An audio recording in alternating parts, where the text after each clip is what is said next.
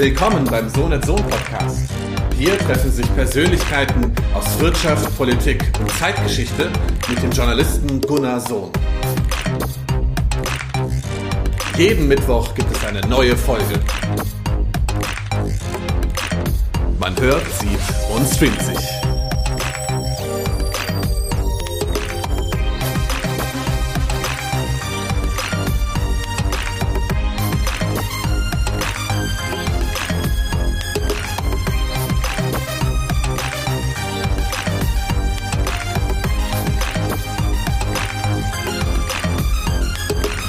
Heute beschäftigen wir uns mit dem Arbeitsmarkt und der Arbeitsmarktpolitik. Und ich begrüße Guido Zander, der zusammen mit Burkhard Scherf ein neues Buch herausgegeben hat mit dem Titel New Workforce Management Arbeitszeit, Personaleinsatzplanung, human, wirtschaftlich und kundenorientiert. Ähm, ich bin ja, ich sag mal, Blogger ähm, Gunnar Sohn und verantwortlich für den Content-Teil bei Digital X. Ja, Guido, prima, dass es geklappt hat mit dem Autorengespräch. Ähm, ist es Hallo, sozusagen Gunnar. das Opus deines Arbeitslebens, deiner Beratertätigkeit, denn du bist ja Arbeitszeitspezialist und ähm, ich habe so das Gefühl, da, hat, da ist alles reingeflossen, was zu diesem Thema eigentlich schon immer mal gesagt werden musste. Ist es sozusagen dein Hauptwerk? Ja, ich, ich glaube, man kann das wirklich so sagen. Also wir, wie du sagst, ich mache das ja seit fünf, über 25 Jahren. Und wir haben eben die Erfahrung gemacht, dass es eigentlich keine Literatur zu diesem Thema gibt am Markt, zumindest keine, die wir auch als ernstzunehmend einschätzen. Und das wurde auch dadurch unterstützt, dass wir jedes Jahr so und so viele Anfragen bekommen haben, ob es denn Literatur zu dem Thema gibt. Und deshalb hatten wir schon lange vor, mal auch ein Buch zu schreiben und Ausgang war dann tatsächlich letztes Jahr die Corona-Krise, als uns auf einmal für zwei Monate, ähm, wie soll ich sagen, alle Termine kurzfristig gecancelt wurden vor Ort und wir auf einmal viel Zeit hatten, haben wir gesagt, jetzt nehmen wir es in Angriff. Haben das aber grob unterschätzt. Also wir haben dann am Ende ein Dreivierteljahr wirklich äh, sehr intensiv dran gearbeitet. Und wie du richtig sagst, da ist eigentlich alles eingeflossen, was wir in den letzten 25 Jahren erlebt haben in den Unternehmen, woran es hakt, was es zum Thema Arbeitszeit zu sagen gibt, wie man es umsetzt, welche Hürden es gibt. Ähm, ja, sind ja am Ende auch fast 500 Seiten geworden. Und äh, ich glaube schon, das ist sehr komprimiert unser, unser Wissen, was wir in diesem Buch tatsächlich äh, komplett reingeschrieben haben. Die Seitenzahl ist natürlich auch ein kleiner Indikator dafür, dass das halt ein sehr komplexes Thema ist. Also man kann nicht einfach sagen, ja, äh, man macht eine Arbeitszeiterfassung und äh, dann wird das irgendwann am Monatsende abgerechnet und dann kriegst du dein Gehalt und dann ist gut. Also wenn man da äh, sich mal so die, die Wirtschaft anschaut. Es ist halt sehr facettenreich, aber spannend fand ich auch das eine Kapitel, wo ihr euch mit der Geschichte der Arbeitszeitregelung beschäftigt habt und äh, herauskam unter anderem, dass ähm, der Arbeitsmarkt mehr oder weniger mit einem Gesetz geregelt wird aus der Zeit der Weimarer Republik, nämlich von 1924. Ich selber bin ja nun in vielen politischen Feldern auch aktiv. Ich würde mal sagen, das riecht nach Reformbedarf.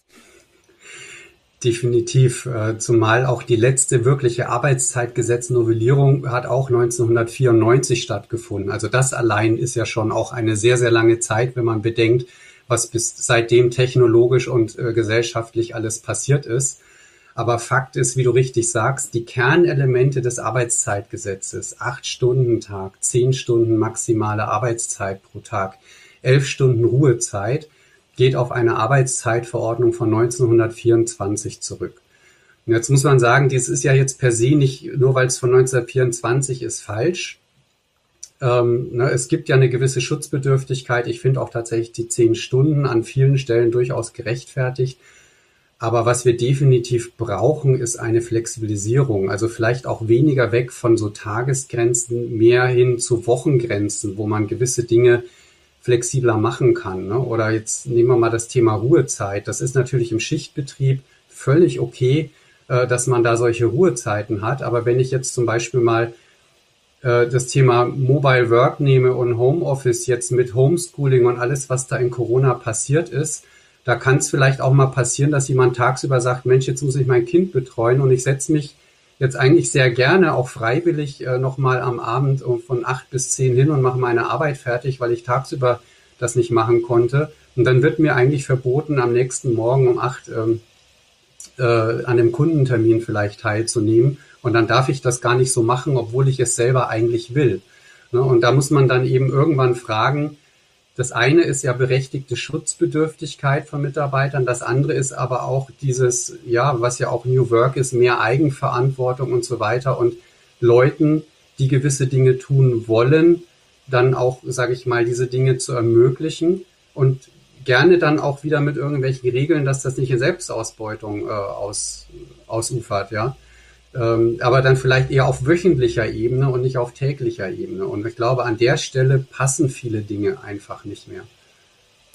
Bei dem Beispiel Homeoffice oder mobile Arbeit hast du ja, glaube ich, ein wichtiges Stichwort genannt. Da haben wir vielleicht auch so die Grenzen des äh, Arbeitsgesetzes dann auch kennengelernt. Ein Beispiel hast du angeführt. Es kann sich natürlich auch darum drehen, dass jemand auch generell vielleicht chronisch krank ist und sagen wir, zu unterschiedlichen Zeiten beispielsweise einen Arztbesuch machen muss. Also wenn du zum Beispiel rheumakrank bist ne, und kriegst halt einen Schub und äh, musst halt sofort irgendwie ähm, mehr oder weniger zum Arzt gehen oder äh, du hast vielleicht dann ähm, bestimmte Behandlungen als chronisch Kranker, die du, du tagsüber dann wahrnimmst, dann ist es vielleicht auch besser, dass man dann halt in den Abendstunden mehr oder weniger tätig ist, ohne jetzt einmal eingeschränkt zu sein im Arbeitsleben. Aber das Problem ist ja wahrscheinlich, dass so ein Arbeitsgesetz ja dennoch neutral und allgemein gültig sein muss. Was schwebt dir denn vor, wie man so ein Arbeitsgesetz oder eine Arbeitsmarktregelung äh, flexibler handhaben kann?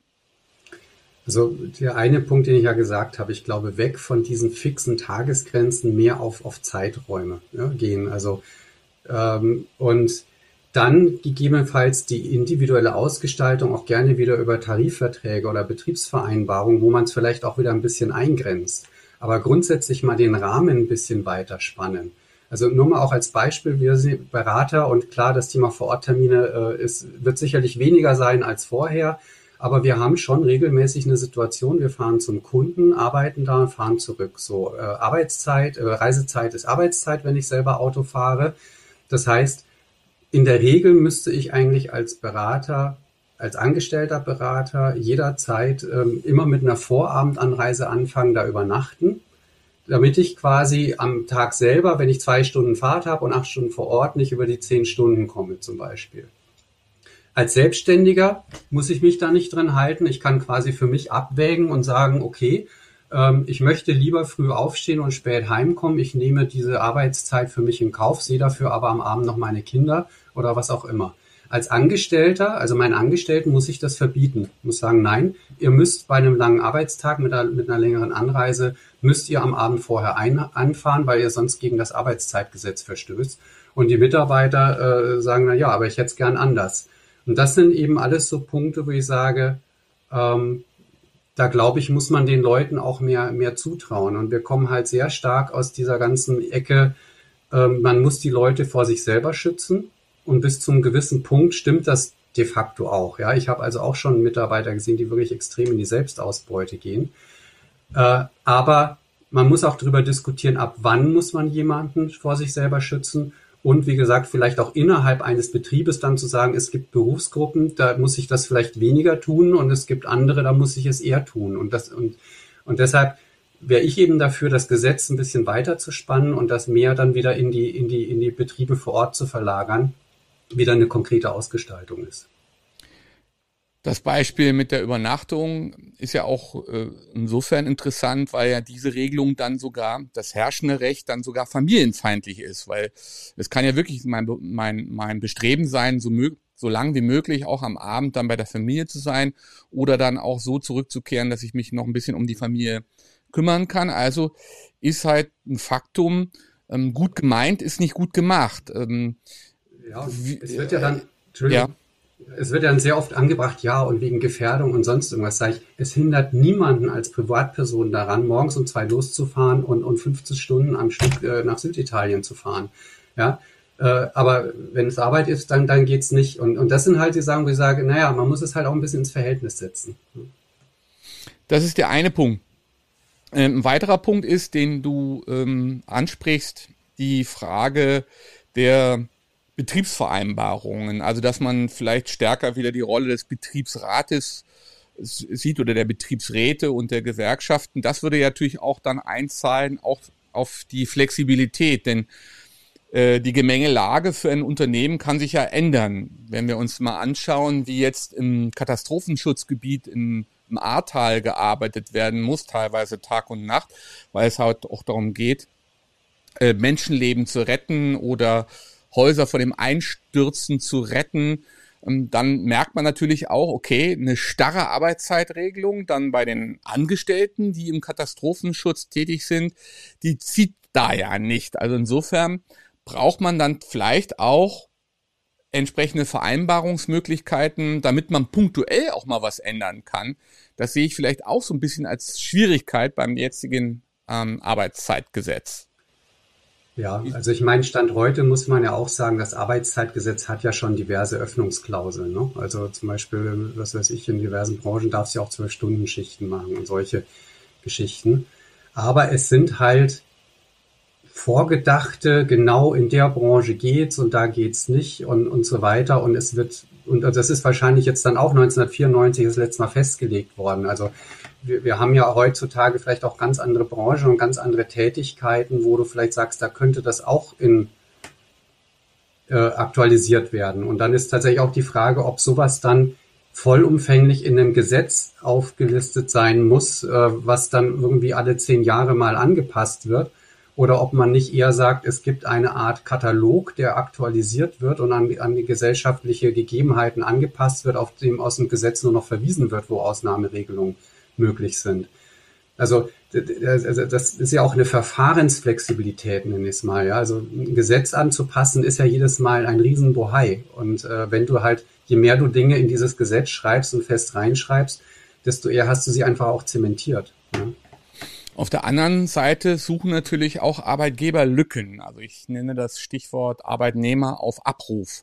Da gibt es ja nun auch einige, die in diesen Arbeitsverhältnissen ihr Dasein fristen. Äh, ein bis zwei Millionen Arbeitnehmer, glaube ich, in Deutschland.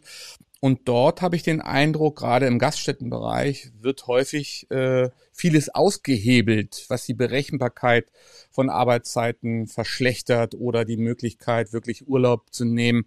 Also ich finde das teilweise relativ willkürlich geregelt, ähm, da allerdings von Seiten der Arbeitgeber. Also es gibt auch Lücken. Definitiv, wobei dieses äh, Mitarbeiter auf Abruf ist für mich sowieso ein ganz schwieriges Thema. Also ich glaube, mit einer intelligenten Teilzeit kommst du viel weiter als mit diesem Mitarbeiter auf Abruf. Ähm, und tatsächlich ist das am Ende mittlerweile so überreguliert, dass es für die Arbeitgeber schon wieder total unattraktiv und viel zu wenig flexibel ist. Ähm, insgesamt ist, also was halt von Arbeitgeberseite sehr oft vernachlässigt wird, ist zum Beispiel dieses Thema Bedarfsprognose. Also sprich, warum brauche ich eigentlich kurzfristige Flexibilität? Das ist ja immer dann, wenn ich von irgendwas überrascht werde. Und jetzt ist es in der Praxis sicherlich so, dass du diese Situation nicht vermeiden kannst. Ne? Ich meine, da kommt jetzt ein Wetterereignis, wie wir gerade sehen, oder sonst irgendwas. Das kannst du ja nicht vorhersehen. Trotzdem behaupte ich, wenn du zum Beispiel in der Gastronomie bist, dass du mittlerweile mit einer 80-Prozent-Quote relativ genau sagen kannst, an wem Tag wie viel los ist oder was auch immer. Und dann auch quasi relativ stabile Pläne machen kannst. Und da gibt es sehr oft von Arbeitgeberseite so eine Sorglosigkeit, ich plane eigentlich gar nicht, sondern reagiere nur. Also das krasseste Beispiel, was wir mal hatten, das war ein, ein Interessent aus der Logistik, der hatte eine Arbeitszeitvereinbarung, da konnte er seine Mitarbeiter am Tag bis 14 Uhr konnte er entscheiden, ob die Mitarbeiter ein oder zwei Stunden länger oder kürzer arbeiten müssen, um noch die Sache geregelt zu bekommen. Das ist natürlich für einen Arbeitgeber eine sehr komfortable Situation. Für die Arbeitnehmer ist es natürlich schwierig, weil die eigentlich immer bis nach zwei Stunden nach Arbeitszeit sich eigentlich gar nichts vornehmen dürfen, weil es ja immer sein könnte, dass man länger arbeiten muss. Jetzt sind das tatsächlich Regelungen, die in der Logistik durchaus teilweise auch benötigt werden, wenn man seine Cut-off-Zeiten schaffen will. Aber dann, wenn ich so eine Regelung habe, muss ich doch zumindest die Sorgfaltspflicht haben, so gut wie möglich zu prognostizieren, um diese Karte so selten wie möglich zu spielen. Und der, dieser Interessent hat uns ins Gesicht gesagt, eine Personalbedarfsermittlung brauche ich nicht, ich kriege doch reaktiv alles am Tag hin, was ich brauche. Und das finde ich dann einfach schon ein Stück weit verachtend. Ja, und, und da bin ich der Meinung, äh, da gibt es mit Sicherheit eine Sorgfaltspflicht für die, für die äh, Arbeitgeber, dafür zu sorgen, dass alles, was planerisch auszuschöpfen ist, dass man das auch tut, um diese kurzfristigen Ereignisse für die Mitarbeiter so wenig wie möglich zu halten. Und dann komme ich auch mit so Mitarbeiter auf Abrufding noch irgendwo klar, weil das eine ist ja das, der Mechanismus, der andere ist, wie ich ihn ausgestalte und wie oft ich ihn ziehe. Da geht es, da geht es allerdings dann auch um Schichten, die belegt werden. Und da muss man ja dann auch fair mit den Leuten umgehen, was du sagtest, dass quasi so aus dem Bauch heraus dann entschieden wird. Naja, dann macht er halt mal ein, zwei Stunden länger. Diese Mentalität hast du ja leider schon auch im Hotel- und Gaststättenbereich, gerade bei den inhabergeführten Läden, dass dann halt der Chef da wirklich aus der Laune heraus sagt, ja, okay, das entscheiden wir dann halt nächsten Tag. Und ähm, also das ist ja ja der Punkt der Unberechenbarkeit. Also da muss natürlich dann schon das Arbeitsgesetz äh, vor schützen vor solcher Willkür. Ja, aber da wird es natürlich auch tatsächlich ehrlicherweise knifflig. Ne? Also wie, wie musst du es formulieren, äh, da auf der einen Seite Freiheit zu haben und auf der anderen Seite trotzdem zu schützen. Ähm, und der andere Punkt ist ja auch, die, ähm, für mich ist es auch eine Frage der Ausgestaltung. Also mal als Beispiel, wir gehen ja in unserem Ansatz so her, dass wir sagen, wir bieten verschiedene Modelle mit verschiedenen Flexibilitätsgraden an. Und diese Flexibilität haben wir vorher analysiert, wie viel man da braucht. Und jetzt könnte man ja auch sagen, okay, wir haben Bedarf an Leuten, die wir innerhalb mit einem Tag Ankündigungsfrist noch einbestellen können oder nicht. Das ist ja legitim aus Bedarfssicht, das mal zu haben. Aber dann ist ja die Frage, wie gestalte ich das aus? Sage ich, okay, ich suche mir jetzt ein paar Deppen, die ich kurzfristig hin und her schubsen kann zum Minimallohn. Ähm, oder sage ich, nee, das sind eigentlich meine Helden. Die Leute, die ich da habe, die retten mir meine Situation, weil die kurzfristig da sind. Und ich mache ein Modell, das einfach attraktiv ist, wo ich sage, hey, ihr habt vielleicht jetzt ähm, ihr, ihr werdet Vollzeit bezahlt, wir setzen euch im Schnitt aber nur vier Tage ein. Aber dafür darf ich dich immer an den Tagen ziehen, wo ich dich brauche.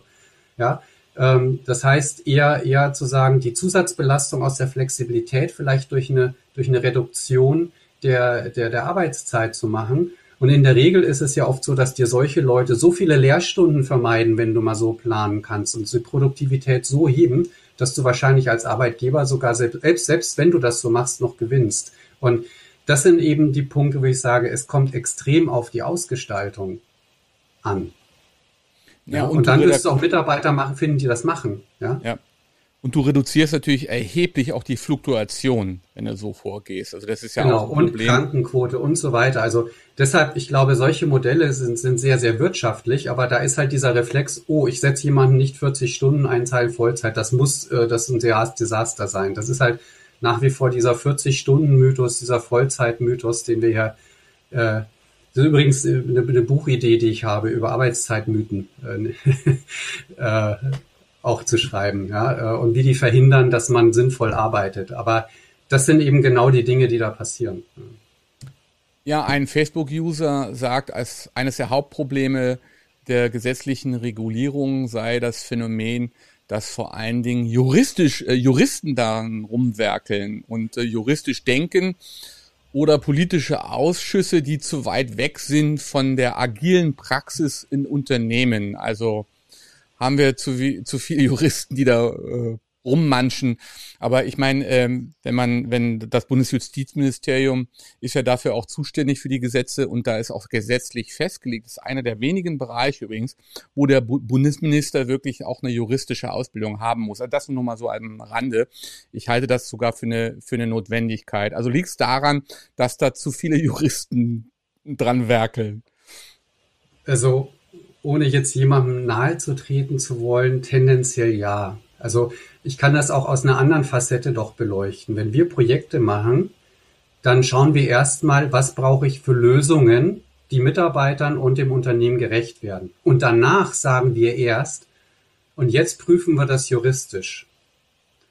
Und oft ist es dann so, dass es vielleicht noch an dem Detail hakt, da musste nachschärfen. Oder wir hatten einmal die Debatte, dass wir gesagt haben, um die Gesamtwochenendarbeit für die Mitarbeitenden zu reduzieren, haben wir gesagt, dann sollen die Teilzeitkräfte in einem bestimmten Teilzeitmodell genauso viel Wochenendarbeit machen wie die, wie die äh, Vollzeitkräfte. Das ist jetzt natürlich nach dem AGG schwierig, ja, äh, weil eigentlich müsstest du das anteilig dann auch gestalten. Aber in dem Moment, wo du sagst, ja gut, aber dann zahlen wir halt einen Ausgleich dafür, dass die Mitarbeitenden überproportional zur Arbeitszeit viele Wochenenden haben, ähm, dann bist du aus der Nummer schon raus, weil dann ist es keine Ungleichbehandlung mehr, weil du hast, du, du, du, du kompensierst das ja. Und wups, bist du in einer Lösung, die für alle Mitarbeiter auf einmal insgesamt viel weniger Wochenendarbeit bedeutet im Durchschnitt. Äh, als wir, wir hatten in dem Projekt Juristen drin, die wollten uns am Anfang komplett verbieten, überhaupt in diese Richtung zu denken, weil das AGG sagt, das geht nicht. Punkt. Sofort Lösung unterbunden. Und das ist halt das, wo ich sage, in den Projekten, und da möchte ich jetzt niemandem zu nahe treten, aber in den Projekten, wo von Anfang an Juristen dabei sind, da wird der Lösungsraum auf einmal viel kleiner. Weil wegen dem Paragraphen, dass man darf das nicht denken und wegen dem das nicht. Und am Ende äh, ist es halt wieder ein einziges Gestopsel und eine Minimalverbesserung. Während wenn du erstmal komplett frei denkst und dann sagst, so, was spricht jetzt juristisch dagegen, bist du in einer ganz anderen Nummer. Und ich glaube, was wir bei den Gesetzen bräuchten, ist eigentlich ein ähnliches Vorgehen. Erstmal zu sagen, was ist denn das, was die Tarifparteien brauchen? Ähm, inhaltlich und dann über Lösungen dann und dann sagen, und wie können wir das jetzt gesetzlich flankieren, dass es äh, rechtssicher wird?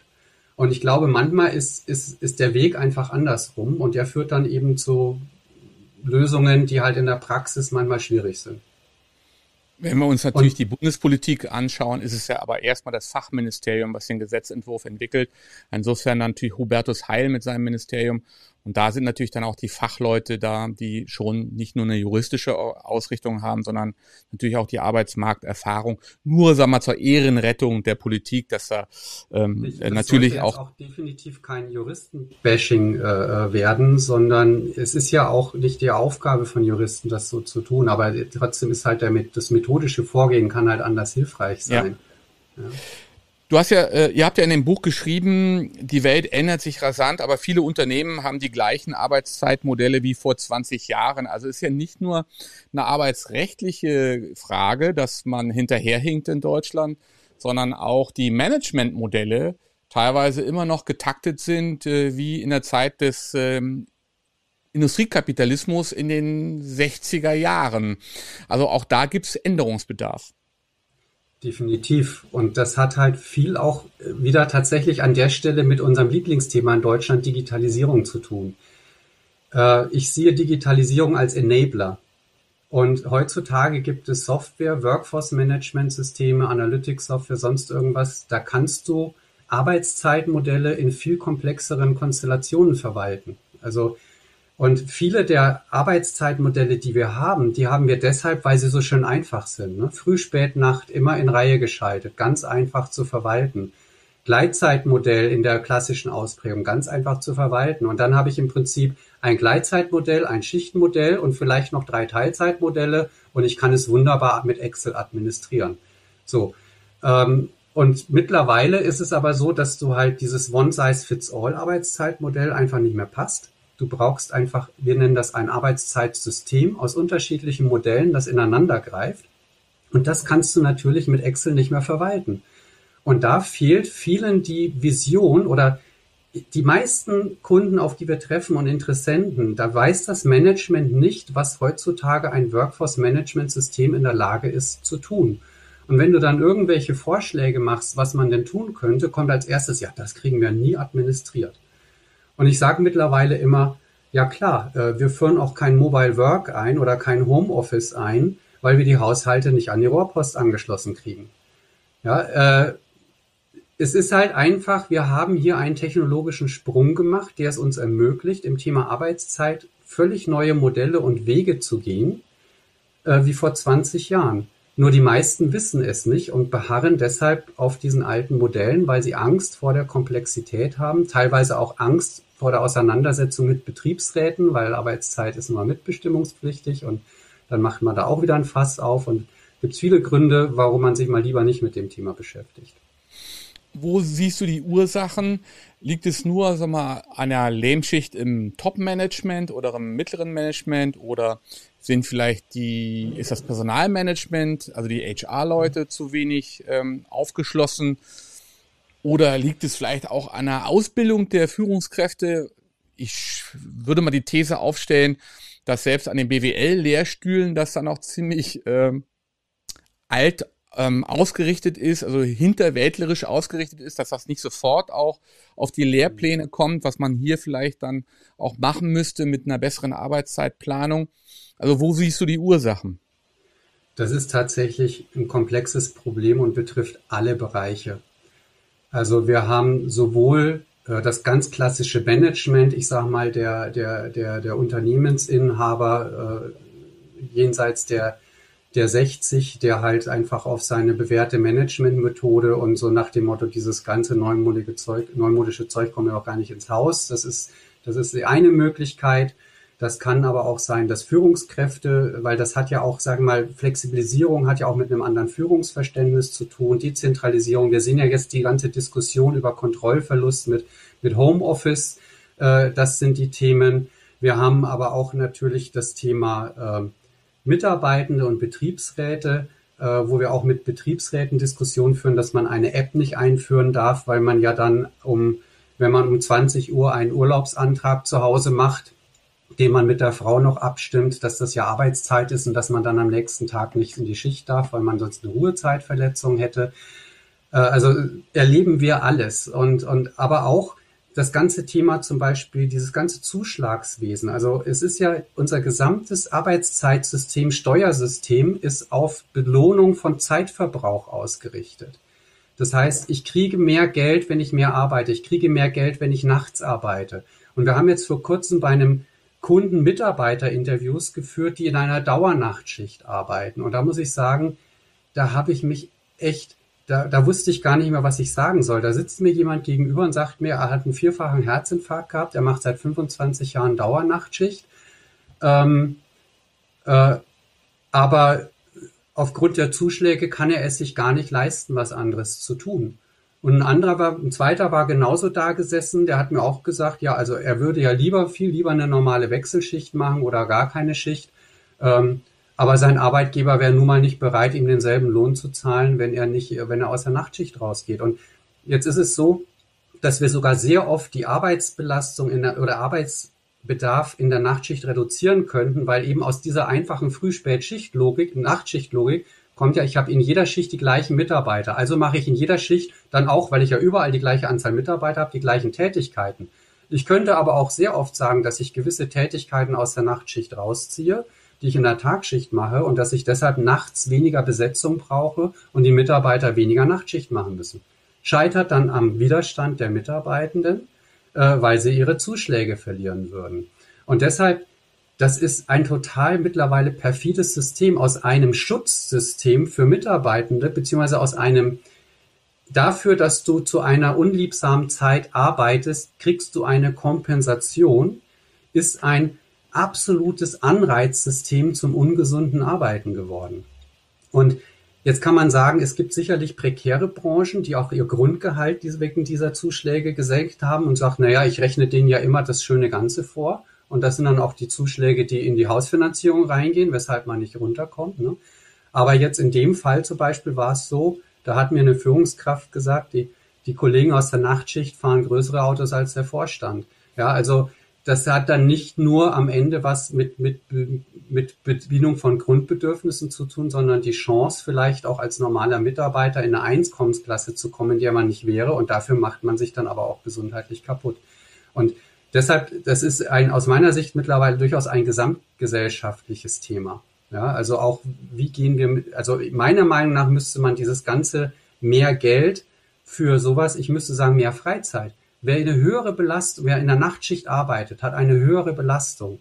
Dann gebe ich dem nicht Geld, sondern dann gebe ich dem freie Zeit, damit er regenerieren kann. Das muss eigentlich zukünftig die Logik sein. Auf der anderen Seite hast du natürlich dann auch Arbeitnehmer, die das dann ablehnen. Du hattest ja das selber ähm, angeführt. Also da gibt es ja dann auch eine Bereitschaft zur Selbstausbeutung. Du hast das ja im Pflegebereich auch. Du kriegst die Zuschläge wirklich nur, in der Spätschicht oder in der Nachtschicht oder am Wochenende. Entsprechend melden sich natürlich bestimmte äh, Fachkräfte nur für diese Jobs, weil sie wissen, dass sie da eben den Zuschlag kassieren, den sie benötigen, um ein vernünftiges Monatseinkommen zu erzielen. Insofern läuft der ganze gesamte Arbeitsschutz ja dann ins Leere, weil genau das Gegenteil passiert. Wir haben ja am Anfang diskutiert, dass der Gesetzgeber eigentlich so die Menschen vor der Selbstausbeutung schützen will. Aber deine Beispiele zeigen ja, dass das Arbeitsgesetz mehr oder weniger genau das bewirkt. Genau, genau so ist es. Und das, und wie gesagt, jetzt ist immer die Henne und Ei und, und Ursache und Wirkung und so weiter. Aber ich behaupte, dass dieses, dieser ganze Zuschlagswahn über die Jahrzehnte dazu geführt hat, dass gewisse Grundlöhne so niedrig sein können, wie sie heute sind. Weil ich eben den Mitarbeitern immer nur das Gesamtbrutto aus den Zuschlägen mit vorrechne. Ja, äh, wenn ich das nicht hätte, dann wäre der Druck, die Grundlöhne zu erhöhen, deutlich größer. Ja, und dann wäre eben auch vielleicht die Notwendigkeit, eine Spätschicht zu machen. Und dann muss man noch differenzieren zwischen Gier und Lebens- und normalem Lebensstandard. Ja, äh, aber man sollte zumindest eine Systematik finden, dass man äh, eine, eine Lohnsystematik hat, die dazu führt, dass ich eben erstmal nicht dazu angewiesen bin, Nachtschicht zu machen, um überhaupt ordentlich leben zu können. So, und wenn ich das erreicht habe, dann kann ich wahrscheinlich auch eher darüber diskutieren, dass ich sage, bei gleichem Gehalt, ja, wenn du Nachtschicht machst, musst du halt ein paar Stunden weniger arbeiten, kannst dich mehr regenerieren. Äh, dann kann ich die Diskussion führen. Aber solange ich natürlich an der äh, äh, Grundlöhne habe, die, die, die so niedrig sind, dass ich sage, ich bin darauf angewiesen, noch Zuschläge zu kriegen, um einen ordentlichen Lebensstandard zu haben, äh, da kann ich natürlich solche Diskussionen schwierig führen. Ja. Und das ist ja bei Pflegeberufen leider der Fall, dass halt also die Grundlöhne dann eben zu niedrig sind und dann am Schluss dann halt solche Situationen dann entstehen, was natürlich dann auch wiederum die Familie belastet und natürlich andere Folgewirkungen ja. hat. Du hast natürlich in deinem Buch oder ihr habt in eurem Buch ja auch noch den Punkt ähm, On-Demand äh, Geschichten. Ähm, ihr, ihr habt ähm, auch ausgeführt, dass man immer nur am Arbeitszeitvolumen orientiert ist es gibt ja auch Menschen, die einfach schneller arbeiten und dann vielleicht äh, eine Ergebnisorientierung viel, viel spannender wäre, wenn ich mir zum Beispiel den, den Homeoffice-Sektor ähm, anschaue. Äh, Arbeitszeitmythen wolltest du ja, äh, da wolltest du ja ein extra Buch schreiben. Es gibt ja auch Methoden, wo ich einfach nur so tue, dass ich arbeite, obwohl ich vielleicht schon nur die Hälfte des Tages brauche. Also das gibt's ja auch, aber da gibt's ja auch wenig Möglichkeiten, das mal zu entzerren, zu sagen, also wenn du schneller arbeitest, ja, dann geh halt früher nach Hause, ohne dass du irgendwelche äh, Sanktionen äh, erwarten musst. Also an der Stelle muss man vielleicht auch ändern. Ja, also wobei eben dieses ganze Ergebnisorientierung ist, ist sehr zweischneidig. Also ich war mal so, wenn ich jetzt zum Beispiel in die gewerblichen Bereiche gehe und in der Ergebnisorientierung, dann lande ich vielleicht früher oder später wieder beim Akkordlohn. ähm, ist das wirklich das, was ich will, ne? Ähm, und, und über Vorgabezeiten und, und sonst irgendwas, wo ich dann auch sage, es ist ja richtig, äh, ich bin zum Beispiel auch extrem skeptisch, was Leistungslöhne angeht, weil ich nicht glaube, dass eine Prämie oder ein Leistungslohn Anhalt dazu führt, dass ich mich schneller als 100 Prozent arbeite. Das sind Kurzzeiteffekte. Und mein Beispiel ist immer das äh, Buch vom, vom HP Kerpeling, Ich bin da mal weg, wo der auf dem Jakobsweg geht und so wunderschön beschreibt, wo er sagt, naja, am Anfang gehst du noch in der Gruppe, aber spätestens am zweiten Tag hat jeder sein Tempo und man trifft sich am Abend wieder in der entsprechenden Übernachtungsgelegenheit. Ja, weil jeder sein individuelles Tempo hat. Und ich glaube, das ist es auch beim Arbeiten. Und nur weil ich jetzt die 1,50 Euro mehr in der Stunde kriege, werde ich dauerhaft nicht 20 Prozent schneller arbeiten. Das ist für mich ein, ein Riesenirrglaube. Ja? Und aus meiner Sicht, es, es gibt ja momentan auch immer die Lage, auch wenn ich auf LinkedIn was veröffentliche, dann bist du ganz schnell dabei, sagen, oh, Zeiterfassung, alles Schrott, äh, reine Ergebnisorientierung, alles andere ist Blödsinn. Dann kommen wieder natürlich die Zeiterfassungshersteller, die sagen, nee, nee, nee, ne, Zeiterfassung ganz wichtig. Und ich, ich glaube, wie bei allem, die Wahrheit liegt dazwischen drin. Ich glaube natürlich, du musst irgendeine Bemessungsgrenze haben, wo du sagst, in dieser Zeit wird normalerweise ein bestimmtes Volumen kann auch abgearbeitet werden. Daran muss ich mich irgendwie orientieren. Sonst habe ich auch gar keine andere Möglichkeit, so was bedeutet denn Teilzeit eigentlich und so weiter. Und natürlich kann es dann sein, dass jemand in 40 Stunden mehr schafft als jemand anderes. Ähm, und meine Meinung wäre dann auch, wenn das in einer Homeoffice-Situation ist und alles, hey, super, dann hat er halt in der Woche fünf Stunden gewonnen. Was soll das? Ähm, solange die Ergebnisse passen, alles. Aber ich brauche trotzdem in irgendeiner Form eine, eine, eine Größe und auch das Thema Zeiterfassung, was ja immer mehr in Verruf bekommt. Äh, du hast ja auch die Themen zum Thema Bedarfsermittlung wahrscheinlich dir angeguckt und so weiter. Ich muss natürlich in irgendeiner Form wissen, wie viel Arbeitszeit fließt denn im Schnitt in einen Prozess ein, um zu wissen, wie viel Output am Ende rauskommt. Nur dann kann ich doch eine Kapazität berechnen, nur dann kann ich vielleicht auch eine Personalbedarfsprognose machen. Dass ich natürlich dann individuell Leute habe, der eine ist besser, der andere ist schlechter, das ist aber auch eine Sache, die müssen wir gesellschaftlich in einem Unternehmen auch ein Stück weit aushalten. Dass halt der eine mehr macht, also, aber als Team funktionieren die und alles ist gut. Und ähm, trotzdem brauche ich eine Bemessungsgrundlage und da wird Zeit auch, auch immer ein Faktor sein. Es darf nicht der allein entscheidende Faktor sein wie in der Vergangenheit. Aber es wird immer ein Faktor sein. Und es gibt nun mal auch Jobs, jemanden Pförtner an, ja, da geht's nicht um Ergebnisse, da geht's darum, dass die ganze Zeit jemand da ist. So, da ist Zeit die Grundlage schlechthin. Und in einem Kreativjob ist es genau nicht. Und es wird, je nach Tätigkeit spielt Zeit mehr oder weniger eine Rolle. Ja. Und das muss man auch einfach so differenziert betrachten. Und da ist mir dieses plumpe immer, oh, Zeiterfassung, das ist einfach zu, das greift viel zu kurz. Ja. Wir richten uns ja an die mittelständische Klientel. Das ist natürlich jetzt eine brutale Frage, aber was rätst du, sag mal, vor allen Dingen mittelständischen Unternehmen, äh, wie man an diese Frage rangehen sollte? Nun gibt es natürlich unterschiedlichste Branchen, unterschiedlichste Tätigkeiten. Du hast das selber gerade aufgeführt. Einer, der irgendwie eine, eine, Nacht, eine nächtliche Kontrolle macht von äh, einer Sicherheitsfirma, der muss natürlich anders arbeiten ähm, als jetzt einer, der irgendwie Pressetexte schreibt. Aber wie sollten mittelständische Unternehmer, inhabergeführte Unternehmen, Familienunternehmen mit dem Thema umgehen? Was wären so die ersten Schritte? Also tatsächlich ist in unseren Projekten, das ist egal ob Mittelstand oder nicht, eine umfassende Analyse der Ist-Situation mal sehr wichtig. Also ich kann nur sagen, was, was wir machen. Wir machen eben Bedarfsanalysen und zum Beispiel, das ist das, was ich gerade auch schon gesagt habe, es ist ja ein Riesenunterschied, ob ich einen zeitpunktbezogenen Darf habe, wie jetzt zum Beispiel in einem Callcenter an der Kasse im Supermarkt, wo ich sage, um 10 Uhr ist da jetzt so und so viel los und deshalb brauche ich so und so viele Leute, dass um 10 Uhr meine Kunden gut bedient werden. Und dann habe ich eben auf der anderen Seite Tätigkeiten, wir nennen das variabler Bedarf. Da sage ich, okay, da muss ein gewisses Volumen in einer bestimmten Zeitarbeit ab, äh, Zeit äh, abgearbeitet werden. Es ist aber völlig egal, ob das von, von 8 bis 16 Uhr oder von 15 bis 22 Uhr oder was auch immer stattfindet. Ja, ähm, und diese Unterscheidung mir einfach mal bewusst zu machen, in welchen Bereichen habe ich eigentlich welche Art von Bedarf? Also wann ist es zeitpunktbezogen? Wann ist es variabel? Habe ich gewisse Zeiten, die ich brauche, in denen ich mich organisiere?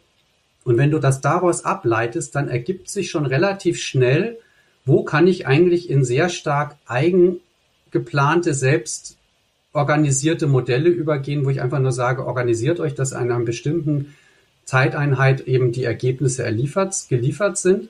Und auf der anderen Seite, wo brauche ich tatsächlich eine Einsatzplanung im Sinne von, ich muss vorgeben, wer von wann bis wann arbeitet äh, oder muss sicherstellen, dass von dann bis dann eine Besetzung da ist. Aber auch da kann ich mir ja auch rein kulturell überlegen, wo ich hin will Mache ich das eher im Rahmen einer Gruppe, selbstorganisierten Gruppenarbeit oder sitzt da noch jemand, der Leute verplant und vielleicht über eine App sich die Wünsche einholt und dann einen Plan macht und so weiter. Aber der Bedarf ist zum einen mal, also die, die erste Schritt ist, sich mal klar zu werden, wie tickt unser Unternehmen, wie ist unser Kundenbedarf und wie variabel ist der. Und auf der anderen Seite, ich habe vorhin gesagt, ich, wir haben Mitarbeiterinterviews gemacht. Und dann sich tatsächlich mal nicht eine Umfrage machen, wo ich danach sitze und denke, warum hat er jetzt das Kreuz da und nicht da gemacht, sondern einfach mal mit den Menschen reden und sich die Sorgen und Nöte anhören. Warum ist das so? Was würden die ändern? Was, was finden sie gut? Was ist schlecht und so weiter? und dann sich überlegen, wie man diese Bedürfnisse mit dem Bedarf übereinander kriegt. Und wenn man so vorgeht, wird man sich wundern, wie, wie, wie übereinstimmen manche Sachen sein können. Ja. Bis hin natürlich auch zu den Fahrzeiten zum Arbeitsplatz, äh, was man als Berufspendler so alles erlebt oder wie man dann vielleicht noch äh, seine Eltern äh, pflegen muss oder viele andere Herausforderungen, die noch so nebenbei auftreten oder auch chronisch Kranke, die zum Beispiel Rheuma haben, wie die quasi ihren Arbeitsalltag gestalten. Ich glaube, da bekommen dann Unternehmen einen sehr, sehr guten Einblick, wie unterschiedlich die Welten sind und wie man das quasi in den Griff bekommen muss. Und der Erfolg ist ja der, wenn man das macht, ähm, wenn man das bedarfsgerechter macht, äh, hat man eine höhere Loyalität, eine geringere Krankenquote und eine geringere Fluktuation. Also auch das spart ja dann eine Menge Geld ein. Also wie sind da deine Erfahrungen? Also definitiv. Ich habe ja vorhin gesagt, also starre Systeme führen in der Regel Leerzeiten nach sich. Wenn ich einen starren Plan habe, der sich jede Woche gleich ist, mit der gleichen Anzahl Leute, mit unterschiedlichen Bedarfssituationen, dann habe ich ja den Bedarf, dass die Leute beim einen Ding sich ein Bein ausreißen müssen und in einer anderen Zeit einfach nur da sind, weil Minusstunden will man ja nicht machen, also bin ich halt einfach da. Ne? Am perversesten wird es tatsächlich, wenn du Vollkonti-Systeme hast, wo sich dann die Schichtzeiten überschneiden, nur damit ich auf 40 Stunden komme. Ja, also wenn du einen 8-Stunden-Tag hast minus Pause, wären es ja eigentlich nur noch siebeneinhalb Stunden, aber du musst ja auf 40 Stunden kommen. Also achte eine halbe Stunde Überlappungszeit führt dann dazu, dass doppelt so viele Leute da sind, wie ich brauche. Die Leute eher miteinander reden, die Produktivität sinkt. Aber Hauptsache, wir haben unsere 40 Stunden eingearbeitet. Ja, und das sind so Sachen, die kann man sich alle mal angucken. Und ähm, unsere Erfahrung ist, es ist ich bin, muss ich auch sagen, ich bin mittlerweile ziemlich genervt von diesem Ganzen und lass uns doch alle einen Vier-Stunden-Tag machen und lass uns äh, Vier-Stunden-Tage-Woche machen oder einen Sechs-Stunden-Tag machen. Das ist hoch individuell. Das kann ich natürlich in einer Marketingagentur ganz anders gestalten als in einem anderen Unternehmen. Aber auch in der Produktion haben unsere Analysen ergeben, sind in der Regel so viele Leerzeiten drin, dass wenn du den Deal machst, Flexibilität gegen, gegen Arbeitszeitreduzierung, dass du eigentlich die Produktivität hältst, die Belastung senkst, ähm, die Leute keine finanziellen Einbußen haben. On top sind sie noch weniger belastet zufriedener, weniger Krankenquote und so weiter. Also in der Regel, wenn du das geschickt machst, und ich rede hier nicht davon, dass dann von einer 40 auf eine 32-Stunden-Woche, es kann ja auch einfach nur mal von einer 40 auf eine 36-Stunden-Woche gehen oder nur 37, ist auch schon besser. Ja, ähm, aber das ist eben das, was man in jedem Unternehmen individuell ermitteln kann, wo man sagt, wie viel Luft ist eigentlich im System und was können wir uns leisten. Und dann eben in Verbindung mit niedrigeren Krankquoten, mit einer geringeren Fluktuationsrate, mit einfacher, mit vielleicht einfacherem Recruiting, weil ich ein Arbeitszeitmodell habe, wo ich leichter Leute finde.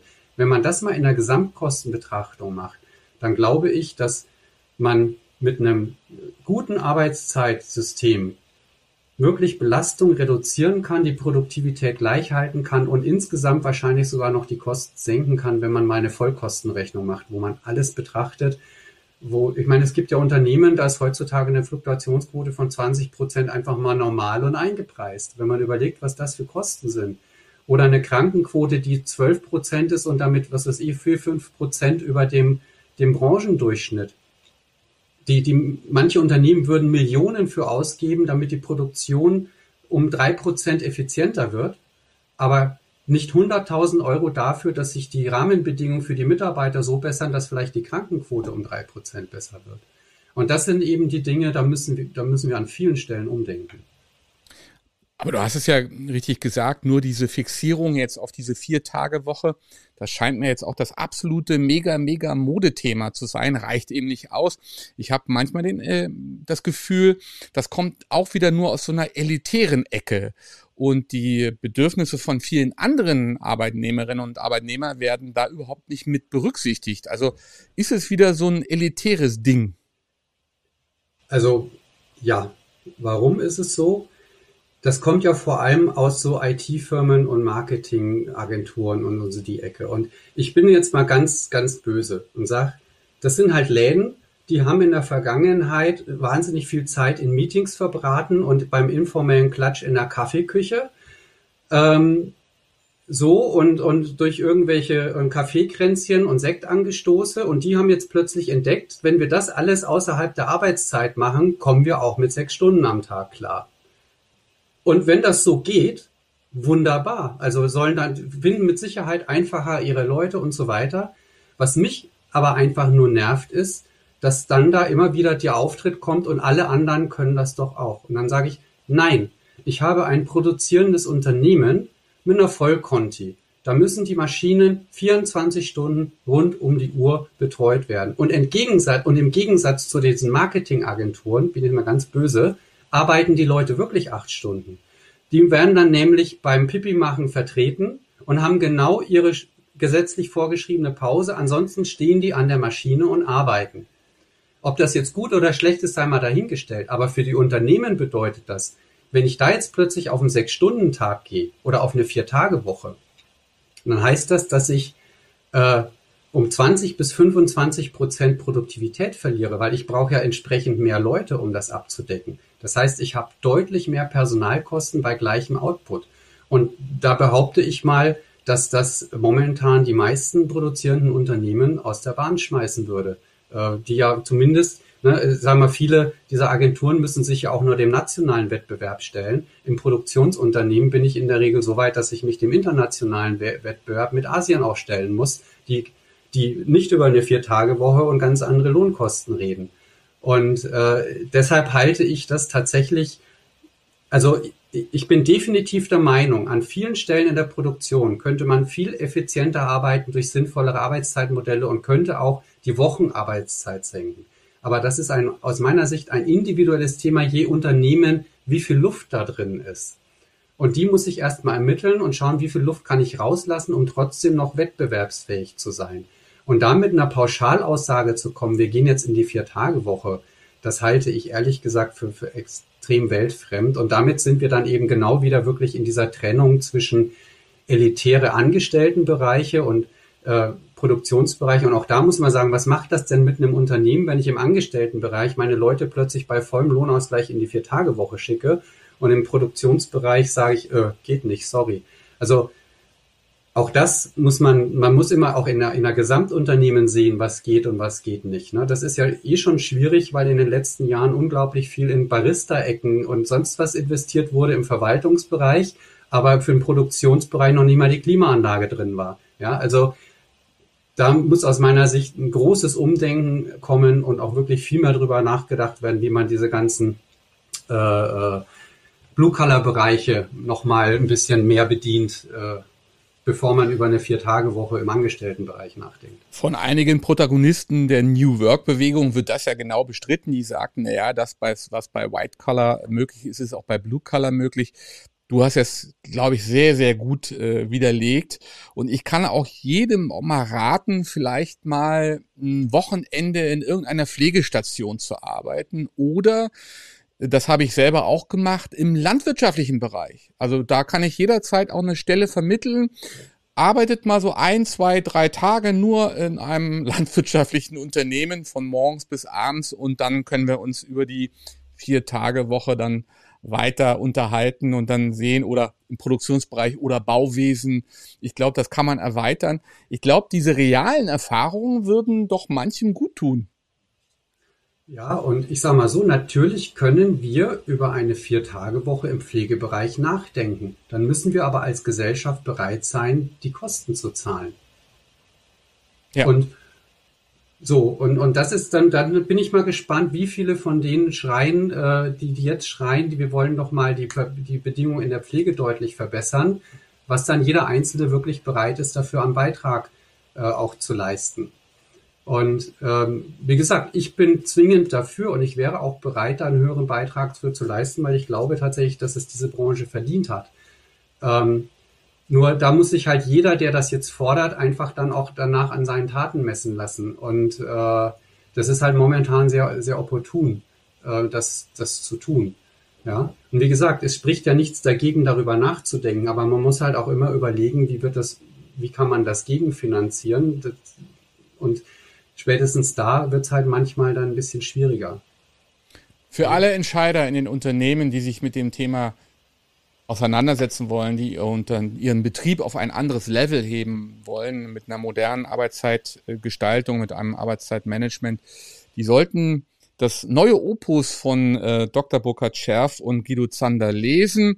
New Workforce Management, Arbeitszeit und Personaleinsatzplanung human, wirtschaftlich und kundenorientiert gestalten. Mit vielen, genau, mit vielen Praxisbeispielen und einem äh, Beitrag von Professor Peter Wald. Das ist einer der wenigen BWLer, die sich mit diesem Thema beschäftigen. Sehr viele gibt's auf diesem Sektor nicht. Natürlich gibt's eine Menge Arbeitsrechtler, aber die, die auf der Management-Ebene sich damit beschäftigen, da ist der Professor Wald einer der wenigen. insofern ist das eine gute Kombination und man findet dich natürlich auch auf LinkedIn, auf Twitter, auf Facebook, eigentlich fast überall im Social Web. Also wer noch konkrete Fragen hat, auch zu eurem Beratungsangebot, der kann natürlich auch auf eure Website gehen. Die URL ist www.ssz-beratung.de. Super, das können wir noch in die Beschreibung dann noch nachtragen und den Link, wo man das Buch erwerben kann, sowohl als äh, Hardcover-Ausgabe als auch als E-Book. So, jetzt haben wir, jetzt haben wir, glaube ich, diese Themen zumindest mal angerissen. Die vielen, vielen Seiten konnten wir natürlich jetzt hier nicht rezipieren. Außerdem würden wir dann spoilern. Das muss ja noch einen Grund geben, dieses äh, Opus zu kaufen. Ja, vielen Dank, Guido, dass du mitgemacht hast. War wieder interessant und wir bleiben einfach Sehr im Gespräch, gerne. weil das Thema so wichtig ist und das mit dem mit der New Work Bewegung machen wir dann vielleicht mal mit einer größeren Runde, wo vielleicht auch so ein paar Protagonisten aus dieser Agenturszene dann dabei sind. Äh, das würde mir großen Spaß äh, bereiten, so eine Gerne. Runde zu moderieren. Ja, wie gesagt, ich will ja nicht in Abrede stellen, dass das eine gute Idee ist. Ich halte nur die Idee immer so, so zu verallgemeinern. Und das ist, muss überall, das halte ich als, als für sehr problematisch. Ja. Sehr gut. Alles andere liest man dann im Buch nach. Vielen Dank fürs Mitmachen. Das war's mit Digital ad hoc. Am Mittwoch geht's dann weiter mit einer äh, weiteren Studiosendung. Da werden wir einen Keynote-Speaker der Digital äh, dabei haben, der am 7. und 8. September in Köln auftreten wird und morgen so ein paar Thesen präsentieren wird, die er dann auf der Veranstaltung in Köln darlegen wird als Keynote Speaker. Also dann am Mittwoch wieder einschalten um 11 Uhr mit Digital X Studio. Das war's. Vielen Dank, Guido. Danke auch. Mach's gut. Tschüss.